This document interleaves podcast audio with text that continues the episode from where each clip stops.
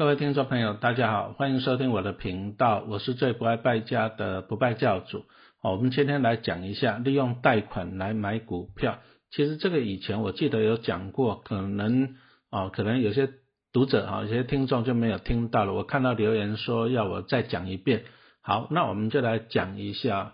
为什么要借钱买股票。当然就是我们要充实我们的投资的资金嘛。有时候资金并不是很多嘛。那你就要想办法去增加资金。那如果说靠上班啊、靠加班啊、兼差啊，一一下子要赚到几十万、上百万，可能不容易了。那于是我们就是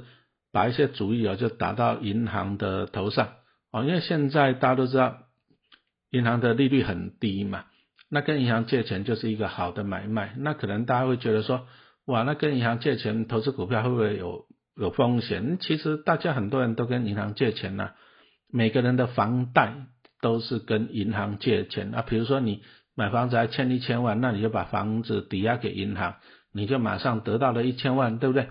然后拿去付给建商，可是呢，你欠银行一千万怎么办？你要分二十年期来缴还，这个就是一般型的房贷。好，那如果说没有抵押品，就是我没有房子什么可以抵押，那就是信贷。信用贷款就是用你的信用来跟银行借钱，信贷也是有一些重点啊，比如说你的工作稳不稳定，啊，按你的工作职业是什么？因为银行凭你的信用就把钱借给你，当然他评估你的还款能力啊，你的工作有没有稳定啊？那像陈老师以前是公立学校的老师嘛，那这一种的信用是最好的，啊，因为你的薪水哈都会稳定的下来，公立学校老师大概被裁员的几率是。接近零了啊，领不到薪水就除非政府倒闭了啊，因此啊，银行还蛮喜欢借给我们这些公立学校的老师，所以说我们的贷款的利息也都非常的低哦啊，有一些粉丝问我说啊，老师你的利率是多少？其实其实每个人的利率不一样，那你们说啊，老师你你跟银行那么熟靠脸就可以的啊，其实这个也是错误的啊，因为银行它在评估一个人的。借款的条件的时候，他会看你的工作的性质，看你的收入哦啊，过去的信用啊，你跟银行有没有往来，有多少存款啊，他会把这些都评估啊啊，帮你列一个点数啊，看你的资格是怎么样啊，就给你多少的利率。因此啊，其实不是每个人都可以拿到相同的利率的，所以也不需要去问别人。那如果说你觉得这家银行给你利率给你的利率太高，那么你就去找别家银行去办，就这样子哈。那信用贷款就是不需要抵押品啊！我记得从民国九十年，我那时候刚考上公立学校啊，我当然也是很开心啊，收入很稳定。不过那时候也要养三个小孩，所以薪水大部分也都所剩无几了。那我就去办啊信用贷款。啊，如果说你是公务人员，你就 Google 一下公交人员信用贷款，你就知道是哪一家银行主办的。那我们公军公校的利率都是最低的。啊如果说你是一般的劳工啊，不是公家机关的，那你的信用贷款你要注意哦，利率不一定会很低哦，有的要两趴三趴，这个你就要考虑了，毕竟利率太高，投资就不划算了哈。那陈老师，我们先来讲一下信用贷款好了，啊，我就去办啊，办了以后的信贷就是七年期的，好处就是说我马上可以得到一笔大概八十万的资金，哦，拿我最近一次办理就是二零一五年的七月，我那时候办理。第三次啊，第三次的信用贷款，哎，七年一期嘛，啊，办完了我就去再办一次，啊，到了二零一五年，我那时候就办了第三次的信用贷款，啊，八十万，啊啊，我记得利率好像是一点八一趴，那是二零一五年的时候，啊，现在因为一直降息，所以利率更低了啊，啊，当初我一个月啦要缴一万块零几十块钱啊，算一万就好了，那你看啊，七年期八十四个月。所以我总共要还款八十四万，那你看清楚了没有？借八十万，七年后还八十四万，也就是七年你只要缴四万块的利息。那用数学来算一下，我如果拿这八十万，我拿去投资股票啊，比如说关谷金控啊，什么兆丰啊、第一啊，我后来我去买第一金了哈。那第一金大家看一下它过去的配息情况，大概五趴以上还是有的。也就是说，我用八十万拿去买第一金。那我第一年拿到五趴，也就是四万块的利息，我就把以后七年的欠银行的利息全部缴清了。那么后面哈，你看到第二年到第七年，总共六年的股利全部都放到我自己的口口袋呀。那你看这个算盘划不划算？哦，我是觉得划算了，所以我才会去跟银行借借钱啊，投资股票。那当然又有网友问了，说，哎，这个方法是不错呢啊，你用，因为你看嘛，我买的第一间的股票，我是不是每个月就拿到股利了？每年就拿到股利，那我就可以拿去缴贷款了。可是中间还是有一个差额啦，什么意思呢？你看呢，我刚刚讲一个月缴一万块，一年是不是要缴十二万？可是八十万去领股利五趴的话，才我们才可以领到四万块嘛。那你四万缴十二万减根本就不够哈，还欠八万，那怎么来？哦，就要自己想办法去缴了。那我当初借了贷款以后，我的做法很简单了，我就到夜间部去兼课啊，兼课啊，再兼一个导师，一个月大概就有一万块的收入了。所以你看到我去借钱的时候，注意一件事情，你一定要还得起啊。所以我去借钱的时候，我就哎认分一点。我就到夜间部去兼课，那一个月就多一万块出来，我就拿去缴贷款的利息了嘛，哈。注意啊，借钱不是罪恶，罪恶是你还不起啊。你在借钱的时候，你一定要评估啊，你要怎么样去还这笔钱，这个最重要。那等到我这样子做了以后啊，你看那到七年就结束了，大概二零二二年就结束了。那好处是什么？我为什么哈？从我自进进入三重三公以后，我就开始一直的办信用贷款。就是像刚刚我跟大家讲的啊，我就可以马上拿到一笔资金了嘛哈。那我在三重三公七年就办一次，七年就办一次哈。啊，我在学校待了十八年啊，我就选择离职啊啊，就是打拼自己的事业啦，当专业的投资人啊、作者啊之类的哈。因为公务员也是很啰嗦的哈，有很多限制啊。你看啊，我当初年轻的时候钱不多，我就去办信用贷款啊，我马上拿到一笔八十万的资金。那你注意听哦。你看到我第一期办完以后呢，八十万买股票，假设了啊，比如说我去买第一金，买在二十块钱，那你看到我八十万我可以买四十张，啊四十张以后呢，啊七年缴完了以后，注意哦，这七年我就拿他给我的股利去缴，啊不够了我就用我的薪水我去兼课的钱去缴，那缴完了第一期以后呢，哎注意哦，八十万一张两万，我是有四十张的第一金，哈，我就得到四十张的第一金了。然后我再去办第二期，好处在哪里？你看我第一期累积的四十张第一金，会不会帮我缴第二期的贷款？会哦。啊，假设他还是配一块钱，一块多了，哎，第一金过去都配一块左右嘛，哈。那你看呢？你有没有发现，我每一期我就办完了以后，我就得到几十张的股票，接着我再办第二期，那第一期的几十张股票会帮我缴第二期，那等到我第二期也缴完了以后，我再去办第三期，那你看第一期跟第二期的又会帮我缴第三期的。信用贷款，那你看我会不会越来越轻松啊？答案是会的。那在这里有有些读者一直问我一些问题，说，哎，老师，按你这样子理想值，那万一你买股票赔钱怎么办？啊，比如说我在办第一期的时候，我拿八十万去买股票，对不对？那可是七年结束了以后，结果我八十万的股票变成只剩下六十万了，我是不是账面上还赔了二十万，领到股利却赔上价差？好像是这样子，没有错。但是你注意哦。我没有把它卖掉啊，我没有去认列那个损失啊。我第一期办完以后，我把股票留着，继续领股利，我再去用股利去帮我缴第二期的啊信用贷款。所以你看到我既然没有卖，那你账面上的损失我就当做看不见，可不可以？啊，因为我买的就是一些稳定有配息的。那同样的，你借钱投资股票，我们请你把风险摆在第一位，所以说我都会去买这种关谷金控。啊，我就买第一金啊。你说公家银行会不会倒闭？几率太低了。那有没有不配息？几率很低嘛。那你看哦，其实我不会很在乎说七年以后股价涨还是跌。我比较在乎的就是我七年以后，啊，我就得到了几十张的股票，接着他会帮我缴下一期。那下一期结束以后，我又得到几十张的股票，再会帮我缴下一期，我会越来越轻松。那我的股票会越来越多。好，这个就是第一个信用贷款。信用贷款的缺点是怎样啊？就是因为你用信用去抵押，所以说借到的钱不多嘛。我借了三次都是八十万的，啊我年轻的时候觉得八十万很多，我现在觉得八十万就不多，啊，那必须要用更大的资金来做投资。那现在的房贷利率啊，大概一一点三几趴了，啊，一点三几趴，那真的是很便宜。那我们现在啊，讲真的，你随便去找一个股票，值利率超过五趴的还是找得到，比如说关谷金矿的兆丰金。啊，今年配一点五八，去年配一点七，你只要买在三十块钱，都超过五趴的折利率。那你从数学上看一下哈，比如说我去跟招丰银行借钱，啊，用房子去跟他抵押啊，假设借一千万好了，那利率哈，假设一点三五趴，我借一千万，我要给他怎样？哦，十三万五千块钱，可是啊，我一千万拿去买兆丰金，我可以拿到五趴五十万的股利，五十万我拿去缴十三点五万，剩下还剩下多少钱？三十六点五万嘛，那这个就是一个现金流啊，平均一个月三万块，那你发现了，我没有出任何事情啊，我只是拿房子去跟赵方金借一千万。啊，领到股利啊，还到还掉的贷款的利息，我就帮自己创造每个月三万块的现金流，哎，这样子感觉也像是不错嘛。啊，当然了，理论值了啊。不过我们讲真的，你如果说买关谷金矿啊，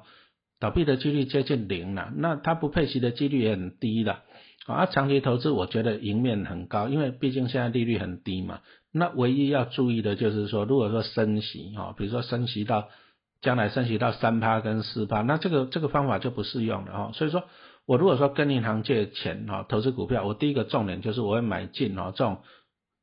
稳定的股票，比如说像关谷金矿、兆丰第一和库啊，大概都有五趴以上，要不然就是高股息的 ETF 零零五六、零零八七八、零零八八二之类的啊，这些都倒闭的几率很低，啊，帮自己创造现金流。但是我会注意的就是。升息了，如果说将来升息到两趴甚至三趴以上，那这个利差的空间太小了，我就可能会考虑这样，啊就干脆股票卖一卖啊，把那个贷款清一清还一还啊，因为我们领到股利还要再缴所得税，缴完了再去缴贷款的利息啊，如果说升息这样子就不利啊，这个升息哈就要注意。那再来就是提醒一下，那现在因为利率很低了，一点三几趴，可能很多年轻人没有看过以前房贷利率十趴五趴的。时间点，那你会觉得说利息很低，因此你就扩大你的信用啊，比如说房子你本来买三十平，你后来觉得啊三十五平、四十平好了，反正利率这么低嘛，缴得起，哎你要小心哦，因为万一如果将来升息的话，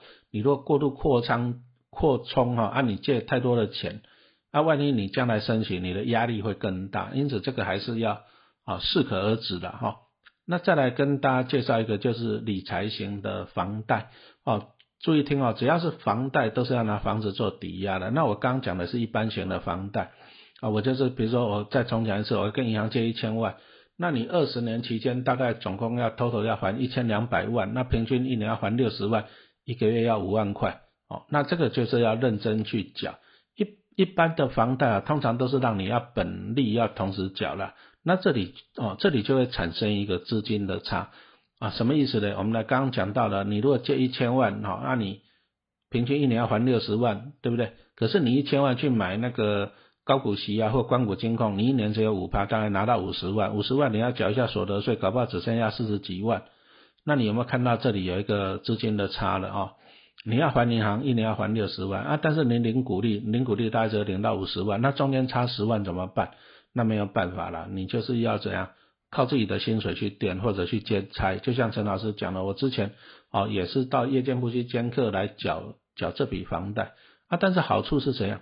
啊？你如果说啊你一边一边靠鼓励去还，那一边去兼差去上班加班去还，二十年后哦你把这个房房贷还清了，那这一千万的股票就变你的，一千万的兆丰金就变你的了，因为你把房贷缴清了，然后他呢啊兆丰金大概每年会给你五十万哦，一千万给你五趴嘛。啊，应该会给你一辈子的啊！招光金要倒闭的几率太低了啊！这个也是一个利用一般型房贷哈来买股票的概念，重点就是零股利哦，再去缴房贷啊，接的不够了，再用薪水加班去补啊，把它弥补过来啊！这个就是用时间去换空间了，二十年以后啊，这一千万的股票就给变你的，然后这些股票就养你啊退休金啊，这样也不错。再来一种呢，就是理财型的房贷。哦，跟一般型的房贷不一样，一般型就是你借的，你就要安安分分的还它二十年哦。那理财型房贷是什么东西呢？你就把它想象成一张那个额度很大的信用卡哦，随借随还哦，可以借也可以马上还。那举个例子来讲啊，比如说陈老师哎看到这只股票不错，股价很便宜的啊，举个例子来讲啊，像我就蛮喜欢统一超啊，你给他仔细看股价它的走势，它每年都一样。除夕前哦都会涨很高，啊除夕后就会跌很凶。那陈老师的做法很简单啊，我就除夕前就赶快慢慢买好啊，像今年五六月的时候吧，我就去买它，买了几百万啊大买了几百万，我大概买在两百六十九两百六十块左右了啊涨涨涨啊除息前那前一阵子大概二八八左右我把它出清了，那你看我买两百六出二八八我赚二十八块，哦那我大概赚超过十趴，哦就走了。那这个钱呢，我就去借那个理财型房贷，哦，就是我刚刚讲的随借随还，按日计息。啊，举例了，啊，假设啊，假设理财型房贷的利率是二点四帕，这个是假设，因为我要取一个整数，那你平均一个月就是零点二帕，啊，那你看到我五月的时候买统一超，我放到八月好了，我总共才